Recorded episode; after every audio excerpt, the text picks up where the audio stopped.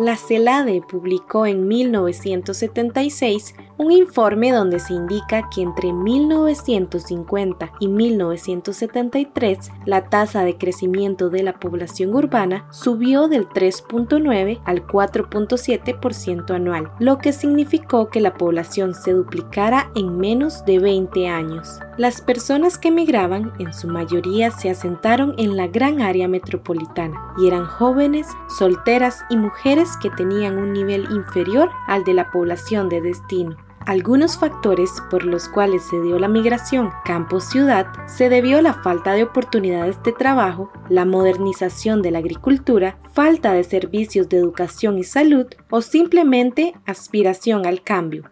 Situación demográfica actual en Costa Rica y perspectivas futuras. Celade, Antonio Ortega, 1976.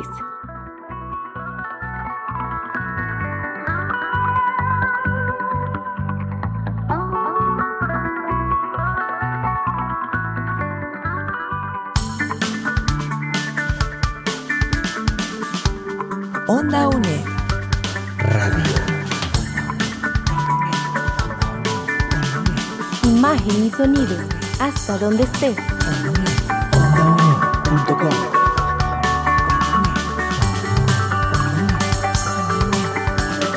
Un espacio de la Escuela de Ciencias Sociales y Humanidades de la UNED. Hasta donde estés. Onda UNED. Acortando distancias.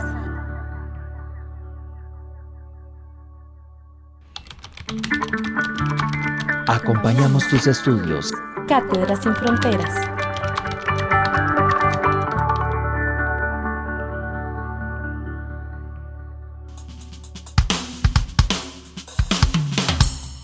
Bienvenido a Cátedras sin Fronteras. Les saluda Arturo Mora. En el programa de hoy se tratará el tema literatura costarricense entre la marginalidad, violencia y la discriminación. Nos acompaña la tutora Guadalupe Méndez del curso Lenguaje y Realidad Social.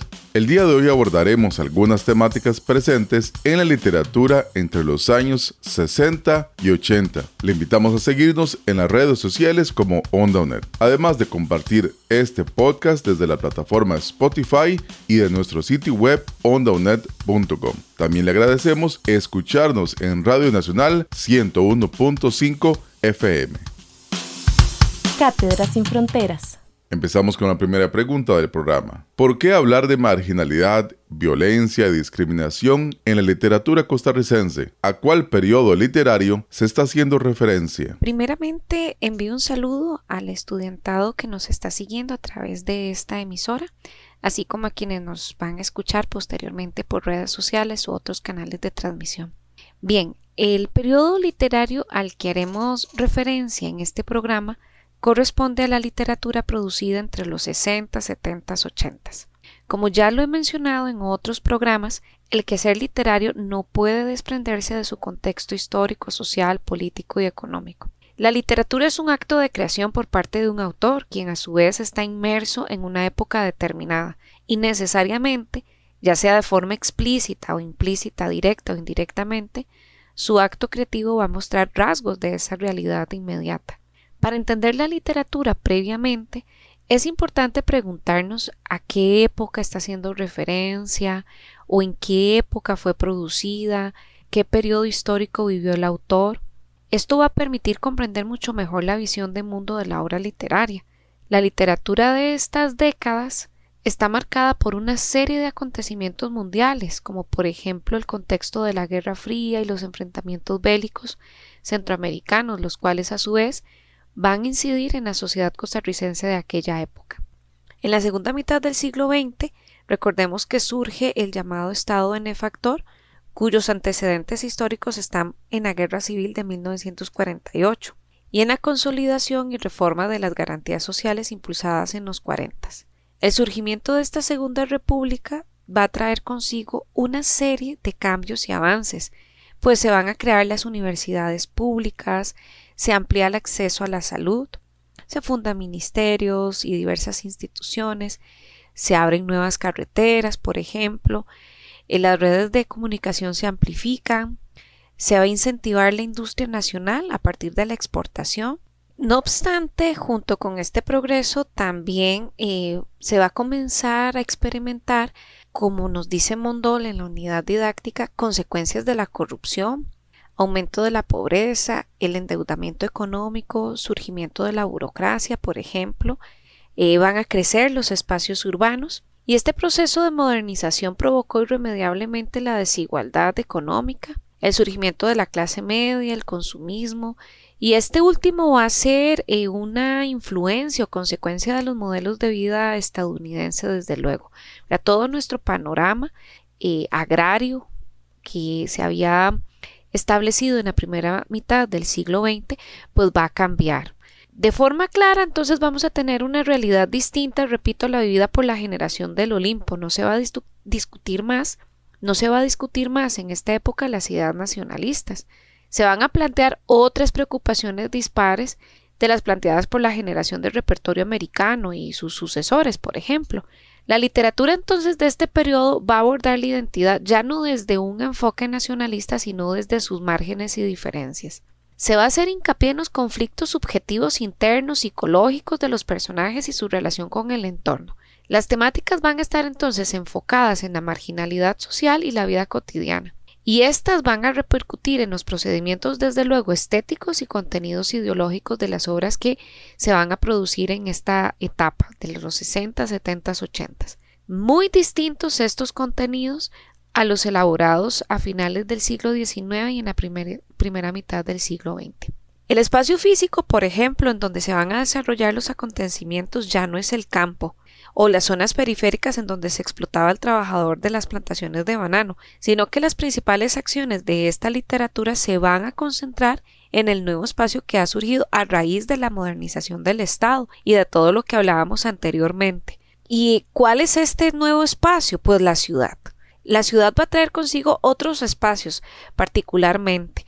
¿Cuáles son? Los bares, por ejemplo, el parque, una calle, una discoteca, una oficina, y eh, con estos espacios van a nacer personajes propios de la ciudad. Van a surgir otras voces periféricas, como el ladrón, la prostituta, el burócrata, el loco, el sicario, el drogadicto, el dealer, el oficinista. Por eso en esta literatura se habla de marginalidad, violencia, discriminación, corrupción, de laberinto urbano incluso. Son otras las preocupaciones las que aparecen. Es otro el personaje que ha surgido en medio de este nuevo panorama. Y es este sujeto el que le va a dar una voz a la narrativa de la que estamos hablando. Es importante aclarar que la literatura sigue siendo una literatura con una estética realista. Esto es que de alguna forma va a abordar problemáticas sociales, pero van a ser problemáticas propias del nuevo contexto costarricense, que ha germinado a raíz de la modernización de los años 60. Ahora, desde este panorama podemos encontrarle lógica del por qué hablamos de marginalidad, violencia, discriminación, pues con el auge de las ciudades vienen otra serie de fenómenos sociales detrás que se encuentran encadenados unos de otros, por ejemplo, la creación de una serie de instituciones en el campo de la salud y, y de la educación va a traer consigo un número importante de personas que emigraron del campo ciudad, la gente se comenzó a desplazar hacia San José por razones de trabajo, estudio, salud. ¿Y qué va a provocar esto? Asentamientos urbanos en algunas zonas como Los Atillos, Pavas, Alajuelita, Guadalupe. Este crecimiento urbano hizo surgir un nuevo sujeto social con otras problemáticas sociales. Por supuesto, necesidad de trabajo, necesidad de vivienda, necesidad de atención médica, necesidad de estudio. Y acá es donde comienzan a vislumbrarse la marginalidad, discriminación, violencia y corrupción. No hay, no hay dos fuegos igual. Es un niño grandote. Abriendo libros. Los amorosos son los insaciables, se van llorando. En Onda UNED. Que puede contar conmigo. El doctor Montuno, siempre que está a punto de aplicar sus electrochoques, se mueve así, como ahora. Parece que estuviera electrizado. Por eso, ha de ser que tiene tanta energía. Es el médico del asilo que más se mueve, camina rápido, habla, gesticula todo el tiempo. Es el único que llega temprano, tal vez sea el único que de verdad se gana el sueldo porque a mí no me gusta lo que hace. A veces en vez de componer, descompone. Para muestra, lo que me ocurrió a mí. Hasta de mi nombre me olvidé. Me olvidé de mi apellido, también del nombre de mis padres. Solo recuerdo nuestro rancho allá en las afueras de los prados. A mi papá con una pala y un pico abriendo un hueco enorme bajo la lluvia. Mamá gritaba y rezaba. Eso fue al terminar la revolución. Unos hombres del ejército vencedor, cuatro o seis, no estoy seguro, llegaron al rancho que papá tenía empapelado con vivas del señor presidente. No era papá un hombre de política. Con costo sabía leer. Los vivas los usaba para tapar los huecos del rancho, que de tanta fotografía hasta se empezó a ver mejor. Hasta parecía juguete, una casita de mentiras. Los hombres casi nos botan la puerta. A empujones sacaron a papá, acusándolo de comunista, llamándolo pendejo, maricón, un traidor. ¿Cómo se te ocurre empapelar la casa con la foto del hijo de puta que vendió al país? ¿Yo? Sí, tú, muerto de hambre, que te burlas con tu casa de la tragedia de la nación. Yo no sé de qué me hablan, no los entiendo. Ustedes están cometiendo un error. Muchacho, me ordenaron, alcánzale una pala y un pico a tu viejo. Y yo sin saber cómo ni por qué, le llevé esos instrumentos a papá, que me besó y me abrazó muy duro, como nunca antes lo había hecho al tiempo que lloraba con nosotros. Cuando papá oyó a mi madre gritando, no le hagan nada a mi esposo, nosotros somos gente de paz, no sean canallas, mi marido es un buen cristiano, no le hagan nada. Santos del cielo, Virgencita, dime que esto es un sueño, que esto no es real. Los vivas los pusimos entre los dos para tapar los huecos. Antes no podíamos ni dormir y nuestro hijo se la pasaba todo el tiempo resfriado. Casi se nos muere de pulmonía. No le hagan nada a mi marido, por lo que más por Dios. Papá se les fue encima puñetazos y patadas, sin reparar en el número sin reparar en los dos que lo apuntaban con sus rifles y que lo agarraron a culatazos. Mamá también se les fue encima, perdiendo en la pelea su enagua, su blusa. Miren qué buena está la vieja. ¿Quién va a ser el primero? Papá, hincado de rodillas, volvió a mirarme y yo me puse a llorar a gritos. Le habían arrancado la nariz de un culatazo y un pozo de agua a sus pies se teñía de rojo. No se me olvidan sus ojos, sus lágrimas. No supe nada más. Corrí, corrí sin rumbo y al otro día amanecí a la orilla del río, en donde esa noche me perdí dentro de mí, en mis pensamientos. Cachaza, ¿ya conectaste la máquina? Fragmento de Cachaza de Virgilio Mora, Antología de Literatura Costarricense 2021 UNED.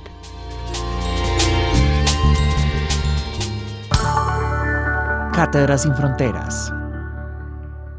Le recordamos el tema de hoy, literatura costarricense entre la marginalidad, violencia y la discriminación. Anteriormente se mencionaban dos temáticas importantes en la literatura de este periodo, la ciudad como laberinto urbano y la identidad periférica. ¿Cómo se definen estos temas? ¿Podría referirse a algún texto o textos representativos de estas temáticas? Estas dos temáticas son muy importantes.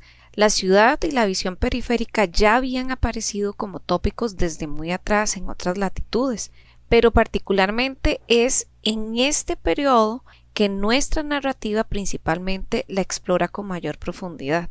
La ciudad es un espacio que permite la convergencia de muchos tipos de espacios y de muchos tipos de personas. Solo basta que nos paremos, por ejemplo, en medio de la avenida central y observemos la cantidad de historias que por ahí transitan, historias y personajes que quedan en el anonimato y que al mismo tiempo están llenas de complejidad. La ciudad eh, va a ser concebida, según algunos investigadores, como un laberinto urbano, porque es el espacio que refleja la complejidad de la existencia humana. De acuerdo con eh, Mijail Mondol, es el espacio del malestar social, en donde está la incertidumbre, los conflictos ético-existenciales de los personajes frente al proceso de deshumanización, producto de la modernización y del capitalismo. El laberinto en sí mismo ya es un símbolo eh, de lo confuso y de lo complejo. De esta manera, la ciudad laberinto es un espacio colectivo, el cual va a ser visto como un órgano amenazante y deshumanizador, como decíamos anteriormente, en el cual los personajes se van a enfrentar a un mundo marcado por, por el materialismo, la incertidumbre, el individualismo. Esta visión va a producir que la literatura de los 60, 70, 80 explore temáticas propias del ambiente urbano capitalino, como por ejemplo la criminalidad, la soledad, la comunicación, la incomunicación, también la representación social, las identidades locales, la enajenación, y la representación social y psicológica de algunos personajes de la llamada clase media, entre otros. En relación con el concepto de identidad periférica, tenemos que éste surge precisamente de la posición desde la que se va a contar la narrativa de este periodo. Es decir, esta visión periférica son las nuevas voces sociales identificadas con la marginalidad urbana. Como rasgo estilístico, esta literatura va a reproducir el tipo de lenguaje utilizado por los protagonistas de las historias se va a contar la historia desde los zapatos del criminal, del loco, de la prostituta, del oficinista y además se va a reproducir el lenguaje que utilizan ese tipo de personajes desde su cotidianeidad. En la unidad didáctica se mencionan muchos ejemplos. No obstante, para ilustrar un poquito lo que hemos venido hablando, utilizaremos el primer capítulo de Cachaza, novela escrita por Virgilio Mora en 1977. De esta novela hemos escuchado un fragmento ya en este programa y bueno, básicamente este primer capítulo detalla el trato que reciben los pacientes psiquiátricos en el conocido Hospital Nacional Psiquiátrico Manuel Antonio Chapuy o Chapuy, como se le conoce históricamente y de forma popular. La narración está en boca del personaje Cachaza, el personaje principal, y es el personaje además que le da nombre a la novela. A través de sus ojos nosotros nos vamos a dar cuenta de todos los abusos y maltratos que se cometen hacia los internos, ya sea de parte de los médicos como también de otros enfermos psiquiátricos. La narración viaja de un personaje a otro y a veces escuchamos, por ejemplo, a la loca Prado o a Cachaza o a los eh, médicos eh, contando sus historias o hablando de los pacientes. Otras veces es una voz en tercera persona que de forma eh, descarnada, grotesca, nos va a describir los secretos más profundos ocurridos en los pasillos de este hospital. El detalle de esta narración es que ilustra precisamente esas identidades periféricas, esas voces marginales a las que la literatura va a visibilizar, esta literatura en particular. Los personajes, eh, me refiero propiamente a los enfermos psiquiátricos, son propios de un contexto urbano, cada uno previo a la hospitalización contenía una historia marcada por la desigualdad económica y esta a su vez los ubicaba en un sector marginal de la sociedad, por ejemplo. Lo interesante también de este tipo de narración es que conocemos esta realidad llena de abusos desde los protagonistas de la historia. Cachaza es ese testigo a través del cual podemos conocer con profundidad los recovecos de los pasillos oscuros de esta institución. Estéticamente este discurso le va a otorgar al relato una imagen realista acerca de lo que se está contando pues nos describe definitivamente un entorno infrahumano y el texto así adquiere verosimilitud al tiempo que nos referencia una problemática social. Además del maltrato que reciben los pacientes, el cual no solo es psicológico, sino que también es físico, se va a denunciar en este primer capítulo los abusos de poder, la corrupción y discriminación por parte de los médicos a cargo y de la propia administración del hospital. Tal como se expone en la unidad didáctica, los pacientes van a ser degradados a tal punto de cosificarlos. Se les quita toda dignidad humana. Recordemos al, viejito que se menciona dentro de la novela, cómo es tratado con los electroshocks, eh, con los manguerazos, en fin, es una deshumanización. La novela en sí entonces es una crítica social a la institución psiquiátrica y a la sociedad en general porque evidencia situaciones de violencia, bueno, el abuso de poder y desde luego es claro la degradación humana. ¿Sabías que? El surgimiento del primer centro de salud para enfermos mentales está vinculado con la fundación de la Lotería Nacional, una vez que se aprueba la ley en 1885 para tratar a enfermos mentales en Costa Rica, se dispone a construir el Hospital Nacional Psiquiátrico Manuel Antonio Chapuy y Torres. Sin embargo, el Tesoro Público de aquellos años se declara no apto para la construcción y manutención de dicho centro. Tan solo pueden aportar 5 mil pesos para la compra del terreno, dinero que no alcanzaba pues el costo de la propiedad superaba el monto. Es así que surge el proyecto de ley de crear una Lotería Nacional, la cual se encargaría de la construcción del hospital y su mantenimiento absoluto. Es así como finalmente se funda este primer centro de salud el 4 de mayo de 1890. Reseña histórica Hospital Nacional Psiquiátrico Manuel Antonio Chapuy y Torres. Manuel Rodríguez, 1991.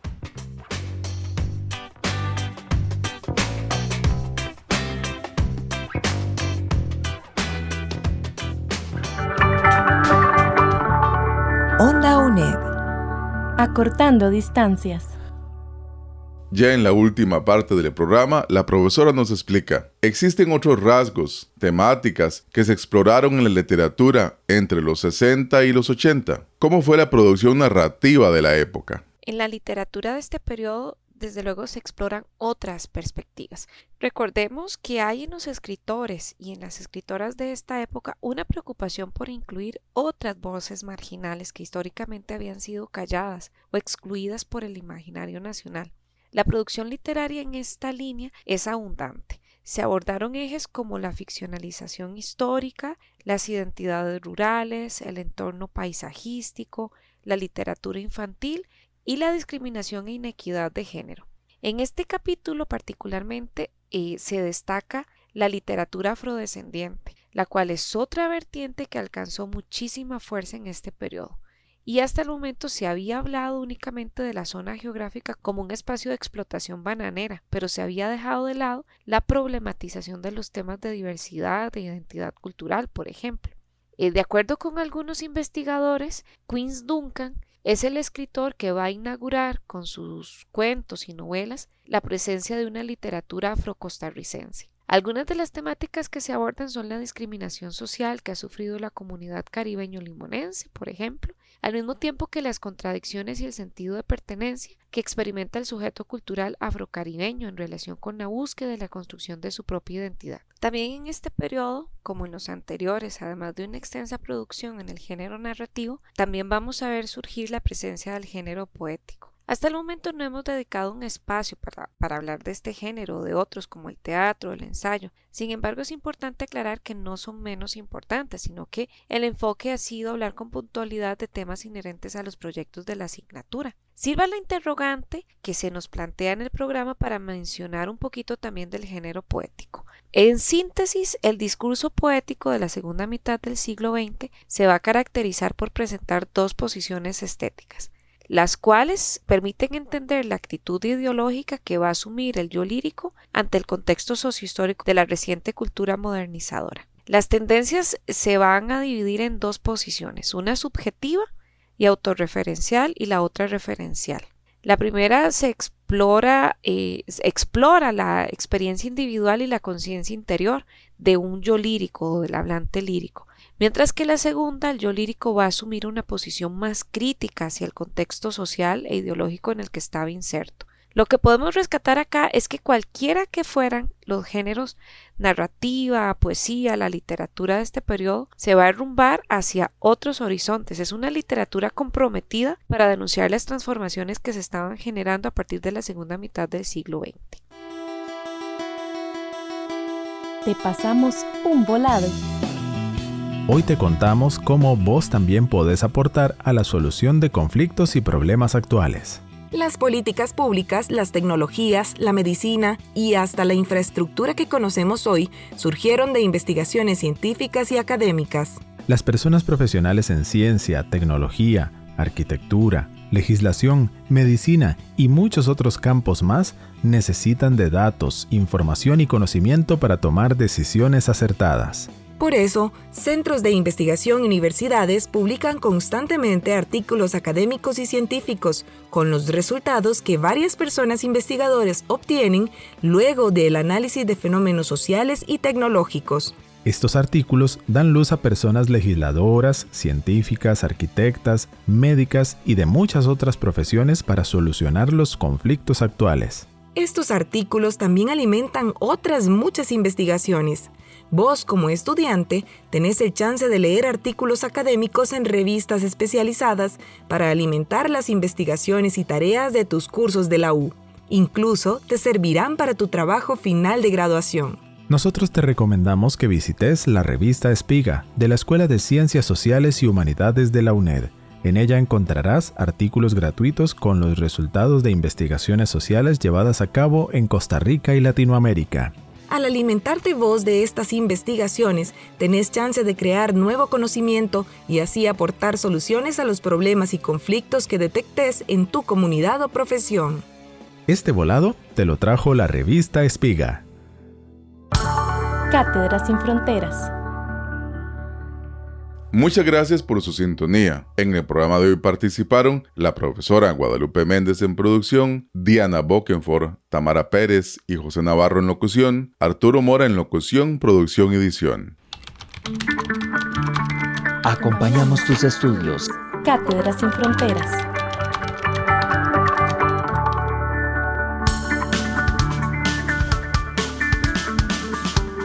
Onda UNED.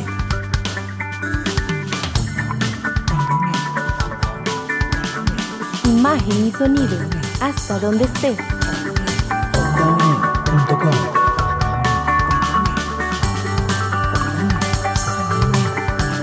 Busca nuestras producciones en ondaunet.com y seguinos en redes sociales. Hasta donde estés. Onda UNED. Acortando distancias.